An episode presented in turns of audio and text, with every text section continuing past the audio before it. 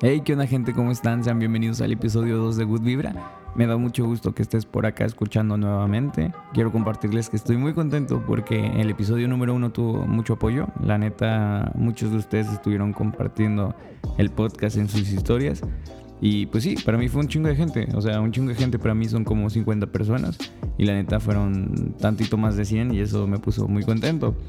Así que sí, te doy la bienvenida a este espacio que creamos y vamos a desarrollar tú y yo. Donde vamos a tirar cotorreo del bueno, cotorreo tranquilo. Y pues sí, nada más es para pasarnos a gusto. Eh, como si fuera programa de radio, quiero iniciar mandándole saludo a Martín, Diego, Betty, eh, Carla, que ella maquilla muy bonito, la neta. Eh, a la familia Gaitán desde Cacaxtla. no es cierto, a Juan Laras, que es un influencer de Veracruz. Si no lo ubican, vayan a, buscarlo. La neta, el vato está medio locochón, pero la rompe.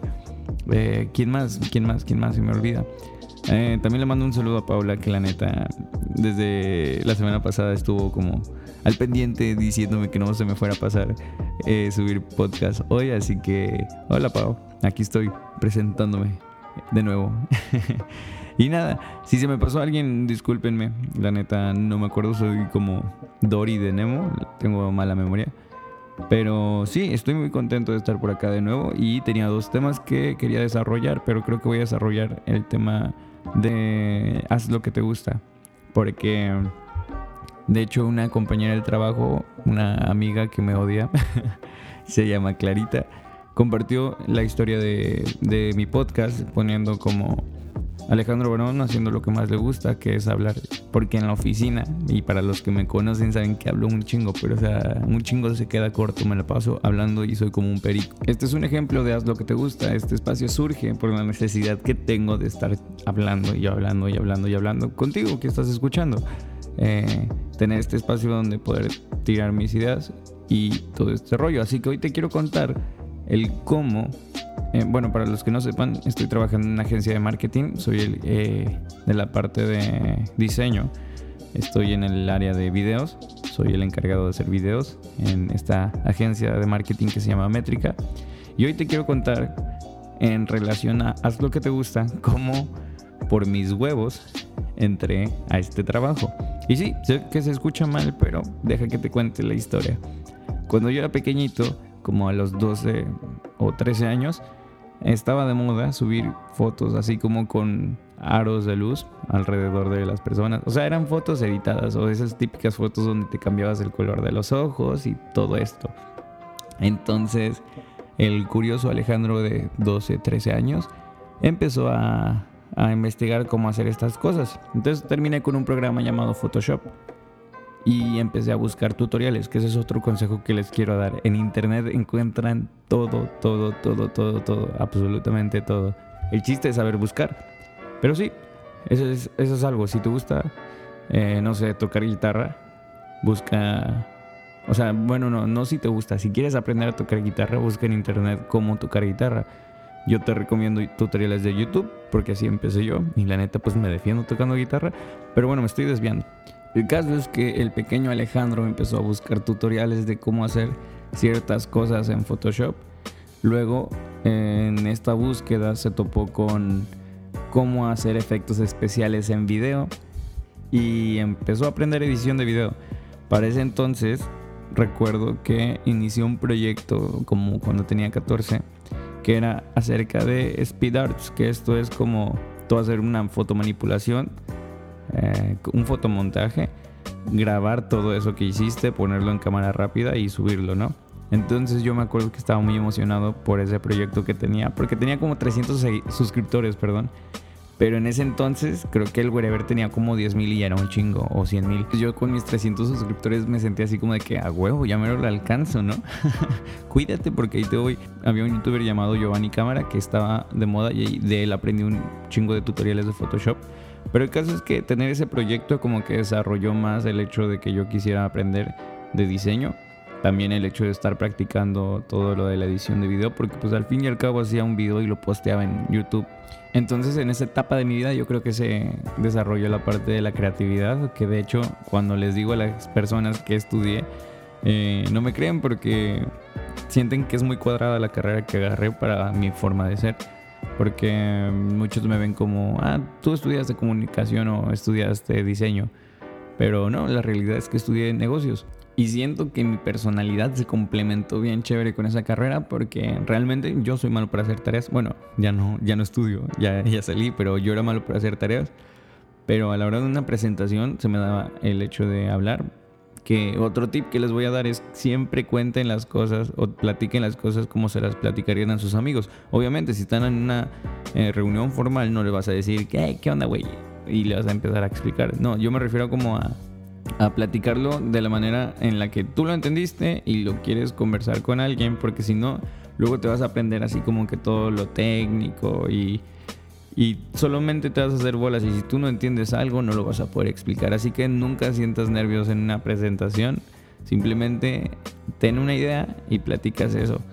Este, pero bueno, volviendo a mi punto, es que eh, era bueno para exponer y también era bueno para hacer mis diapositivas, porque pues como ya había he vivido esta parte de querer hacer que las cosas estuvieran bonitas o que tuvieran un sentido, pues sí, me quedaban bien. El caso es que al último semestre eh, de la carrera me, estaba en Instagram, que de hecho algo que les tengo que contar es que me gustan mucho las redes sociales y en especial me gusta mucho Instagram y también me gusta mucho Twitter. Pero esta historia tiene relevancia en Instagram porque en mi último semestre de la carrera, donde ya nada más me faltaba entregar la experiencia recepcional y graduarme, eh, unos meses antes vi una historia pagada de esta agencia llamada Métrica donde decían que buscaban un practicante de edición de video. Entonces yo pensé, ¿será que mande un correo para intentar entrar? O pues me quedo acá, porque por un lado estaba estas ganas como de, ¿sabes qué? Al chile estaría chido ganar dinero por editar video. Pero por el otro lado estaba la vocecita de no estudiaste diseño, ¿qué vas a hacer allá? O sea, no te van a aceptar porque ni siquiera te van a como a tomar en cuenta, ¿no? mi carrera, vaya, es negocios y dije, no, esto es edición de video. Pero luego dije, ¿sabes qué? Aplica la filosofía del YOLO y manda solicitud, no pierdes nada, ¿no? Ahí me ven mandando mi solicitud, mi currículum. y en, o sea, pues me pedían como un portafolio de trabajos que había hecho antes y pues la verdad yo no tenía porque nunca había cobrado por hacer un video.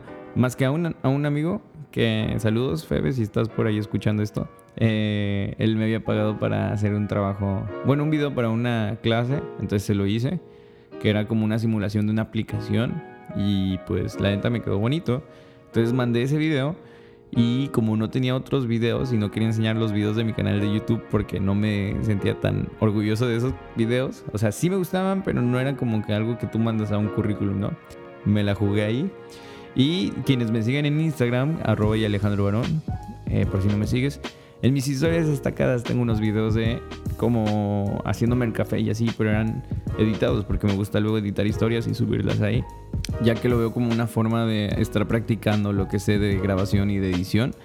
Y el caso es que eh, tenía unas historias eh, donde me estaba haciendo como que el café en la mañana y también unas donde estaba haciendo unos huevitos. Al Alejandro de ese entonces se le ocurrió que era buena idea mandar esas historias que ahorita lo veo y es como de no manches, no fuiste profesional, bro. Pero también pienso y digo, bueno, pues tampoco eres este, estudiaste algo así como de editor, ¿no? Que por sentido común no lo debí mandar, o sea, no debí mandar mis huevos. Pero chicle y pegó, me citaron a una entrevista tiempo después, como a la semana, y al poquito tiempo ya estaba con ellos trabajando. Así que sí, por mis huevos entré a chambear. Que la neta es algo que pues no sé, me sorprende al día de hoy porque es algo que estuve aprendiendo cuando era chiquito, luego por gusto lo, lo, fui desarrollando y ahorita pues tengo un trabajo que consiste en planear videos, grabarlos y, desarrollar todo este lado creativo para pues para los clientes que se nos acercan, ¿no? Y, y, para mí es divertido porque trabajo en algo que no estudié, pero debo decir que sí le invertí mucho tiempo. Pero para mí es sorprendente el hecho de como algo que me gusta terminó haciendo mi trabajo, que o sea, sí se ve como enlazado con lo que estudié profesionalmente, pero a la vez es como de, hey, no lo siento como un trabajo, realmente estoy a gusto. Además de que en la agencia en donde estoy yo le digo que es el Google de Veracruz, porque pues la neta es un ambiente muy bonito para trabajar, o sea, no hay día que no llegue con una sonrisa al trabajo. Y nada, o sea, este tema eh, lo quería platicar porque sí, estoy trabajando y haciendo algo que me gusta y realmente me siento muy contento y espero que tú también llegues a hacer lo que te gusta, porque créeme que no hay nada mejor que estar feliz con lo que haces. Si te sientes orgulloso de lo que haces, créeme que no tiene precio. Y de hecho, aprender a editar video es la razón por la que estoy acá hablando contigo, porque también tuve que aprender a editar audio. Y nada, o sea, me pone muy contento y quería compartir eso contigo. Haz lo que te gusta. Créeme que no te vas a arrepentir jamás y solito se van a ir dando las cosas. O sea, todavía hay mucho por vivir Todavía creo que falta mucho por crecer. Pero este sin duda es un proyecto que no estaría haciendo si no fuera por el hecho de haber seguido todo lo que yo creía que era eh, interesante y seguir como que ese camino que para mí era emocionante. Y nada, aquí creo que voy a dejar este podcast. No sé cuánto llevo, tal vez son más, o sea, de ley son más de 5 minutos que duró el otro, pero espero que te haya gustado. Y espero que andes por acá al siguiente podcast. Ya sabes, cualquier duda, comentario o sugerencia lo puedes mandar a arroba y Alejandro Barón, ya sea en Instagram o en Twitter. Ahí estoy leyéndote. Y gracias por estar un capítulo más acá. Sé feliz hoy y siempre. Y bonito inicio de semana. Saludos.